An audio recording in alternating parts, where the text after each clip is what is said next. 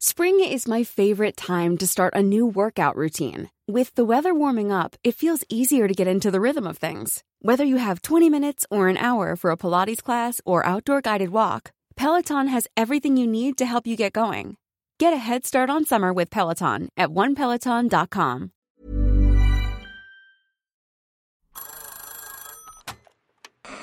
Hola. Hola. Hola. Hola, hola. ¿Estás ahí? ¿Quieres saber lo que está pasando en tu país y en el mundo en pocos minutos? Te lo cuento.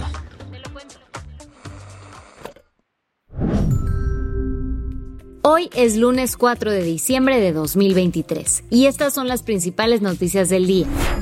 Te lo cuento. El sueño de Samuel García de postularse como futuro candidato presidencial del movimiento naranja se transformó en una pesadilla política para Nuevo León. Todo comenzó el viernes, primero de diciembre, la fecha límite para que Samuel dejara su puesto como gobernador y diera inicio a su campaña presidencial. ¿Y quién iba a quedarse como su sustituto? Esa noche Samuel publicó un video en sus redes sociales donde contó cómo iba a quedar el line-up del gabinete regio.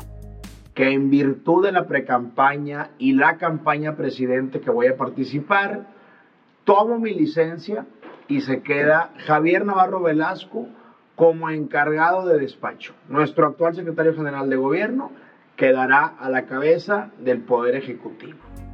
Pero al chabacano mayor no le salieron las cosas. Y es que como su licencia es por más de 30 días, Samuel no tiene la facultad de nombrar al gobernador interino. Esa chamba, según la Constitución de Nuevo León, le toca al Congreso, que tiene una mayoría del PRI y el PAN. Así que los diputados locales nombraron desde el miércoles 29 de noviembre al vicefiscal del Ministerio Público Luis Orozco como gobernador interino. Samuel no estuvo de acuerdo con esta resolución, por lo que declaró al Palacio de Gobierno como el único recinto oficial del Poder Ejecutivo. Además, transformó el edificio en un búnker y lo mandó a murallar con policías. Cuando Orozco intentó ingresar al palacio durante la madrugada del sábado 2 de diciembre, no lo dejaron pasar, así que se paró en la puerta y dio su primer discurso como gobernador interino. Samuel Alejandro García Sepúlveda, le hago un sincero ofrecimiento para hacer una transición ordenada Mientras esto ocurría, la Suprema Corte intervino. Determinó que Orozco debía asumir la gubernatura de forma interina, tal y como lo decidió el Congreso. Finalmente, Luis Orozco logró entrar a Palacio, pero fue recibido por Javier Navarro, el encargado de despacho, quien de frente le soltó una noticia que nadie esperaba. El gobernador está asumiendo, este, reasumiendo el cargo. Aquí está el documento que reasume sus funciones como gobernador constitucional electo por el pueblo de Nuevo León. En medio de la novela, Samuel aseguró que dejará sus sueños presidenciales. Créanme que siempre tengo en mente a mi estado. Cuando decidí registrarme a la precandidatura, era convencido que desde la presidencia a Nuevo León le iba a ir mucho mejor en todos los aspectos. Pero también por ello, ante el primer y mínimo riesgo, reasumí funciones. El gobernador también acusó al PRI y PAN de crear esta crisis política. Pude haber nombrado a Javier Namarro gobernador interino del Estado, pero eso implicaba ceder mis principios, porque el PRIAN reiteradamente me pedía la fiscalía, la Auditoría Superior del Estado, mucho dinero en el siguiente presupuesto y sobre todo impunidad. Pero ahí no acaba el drama. La Suprema Corte dijo que Orozco debería quedarse como gobernador interino durante los seis meses que dura la licencia que solicitó Samuel. Por lo pronto, el Congreso local revisará hoy la petición de Samuel para regresar al cargo. Habrá que ser pacientes, pues este proceso podría tardar hasta dos semanas en resolverse. ¿Qué más hay? Tras una semana de tregua, la violencia entre Israel y Hamas en la franja de Gaza se reanudó. El cese temporal de hostilidades entre Israel y Hamas, que comenzó el 24 de noviembre y se renovó dos veces, llegó a su fin este viernes primero de diciembre. Cada bando culpó al otro por el fin de la tregua. Israel acusó a Hamas de disparar hacia su territorio, mientras el grupo islamista argumentó que el gobierno israelí rechazó una propuesta para liberar más rehenes. Haya sido quien haya sido, varios reportes en prensa indicaron que se registraron múltiples ataques aéreos en Gaza el viernes, mientras que las sirenas antiaéreas sonaron en las comunidades israelíes cercanas a la frontera. El Ministerio de Salud de Gaza informó que desde el viernes 700 personas han muerto. Israel por su parte afirmó haber atacado más de 50 objetivos en Gaza el sábado. Las tensiones aumentaron el domingo. Las fuerzas de defensa de Israel intensificaron sus ataques en el sur de Gaza y declararon zonas de combate en partes de la ciudad Han Yunis.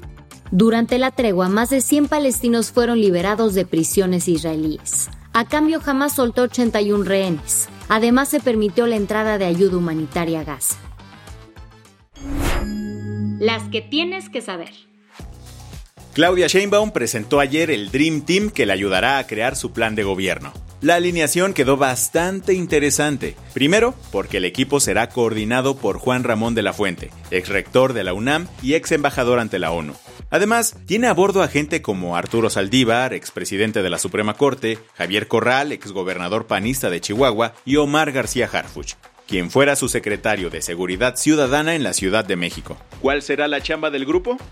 Sheinbaum dijo que trata nada más de coordinar las mesas de trabajo, de coordinar los diálogos que van a permitir construir a partir de opiniones plurales, diversas, el programa de gobierno, el plan de gobierno, el plan de desarrollo.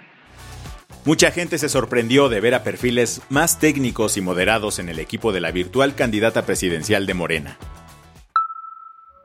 El Pentágono informó ayer sobre ataques contra un buque de guerra de Estados Unidos y varios barcos comerciales en el Mar Rojo. Aunque no identificó el autor del ataque ni de dónde vino, prometió dar más información en cuanto la tenga. ¿Se sabe algo más? Según fuentes de seguridad marítima, un barco de carga fue impactado ayer por al menos dos drones mientras navegaba por las aguas. Los rebeldes hutíes de Yemen asumieron la responsabilidad de ataques a dos barcos en el estrecho de Bab el Mandeb, que según ellos están vinculados a Israel. Sin embargo, no mencionaron haberse dirigido contra ningún buque de guerra estadounidense.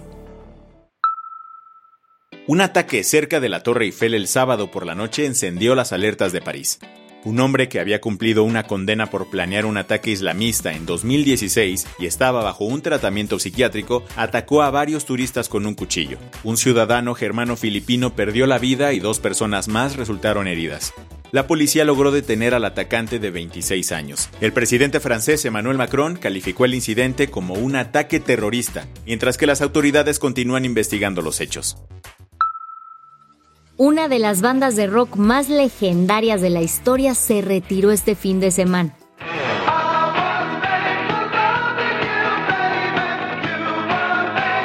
Kiss se despidió de los escenarios con un concierto este sábado en el Madison Square Garden de Nueva York. Tras 50 años, la banda dijo adiós en la última fecha de su The End of the Road Tour, que sirvió como su gira de despedida. Pero Kiss no se irá del todo. Se convertirán en la primera banda virtual de la historia. ¿Cómo está eso? Al final de su concierto del sábado, Kiss presentó unos avatares virtuales de los miembros de la banda, con los cuales seguirán dando conciertos como hologramas con la idea de rockear para siempre. La del vaso medio lleno. Acapulco necesita la ayuda de todos para poder renacer de las cenizas y escombros que dejó el paso del huracán Otis. Y por todos también nos referimos a los festivaleros de corazón. Por eso Trópico anunció que se sumará a apoyar al puerto que fue su hogar por varias ediciones. El festival anunció que habrá Trópico este 9 de diciembre, pero en el Parque Bicentenario de la Ciudad de México. El evento será con causa porque el 100% de las ganancias se donarán a construyendo.org para ayudar en las tareas de reconstrucción y volver a poner a Acapulco de pie. El line para esta edición tan especial está compuesto por Café Tacuba, Road y muchos artistas más.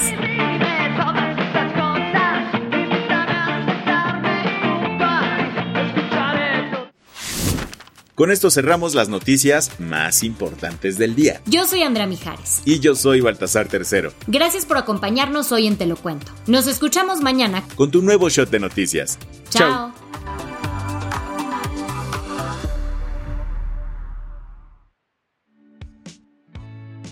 El guion de este episodio estuvo a cargo de Aisha Yanavi y Lucía Corona.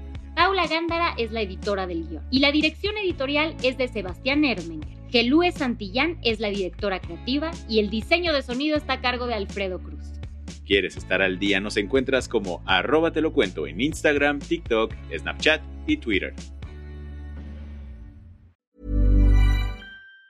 Planning for your next trip? Elevate your travel style with Quince. Quince has all the jet setting essentials you'll want for your next getaway, like European linen, premium luggage options, buttery soft Italian leather bags, and so much more. And it's all priced at 50 to 80% less than similar brands. Plus, Quince only works with factories that use safe and ethical manufacturing practices. Pack your bags with high-quality essentials you'll be wearing for vacations to come with Quince. Go to quince.com slash trip for free shipping and 365-day returns.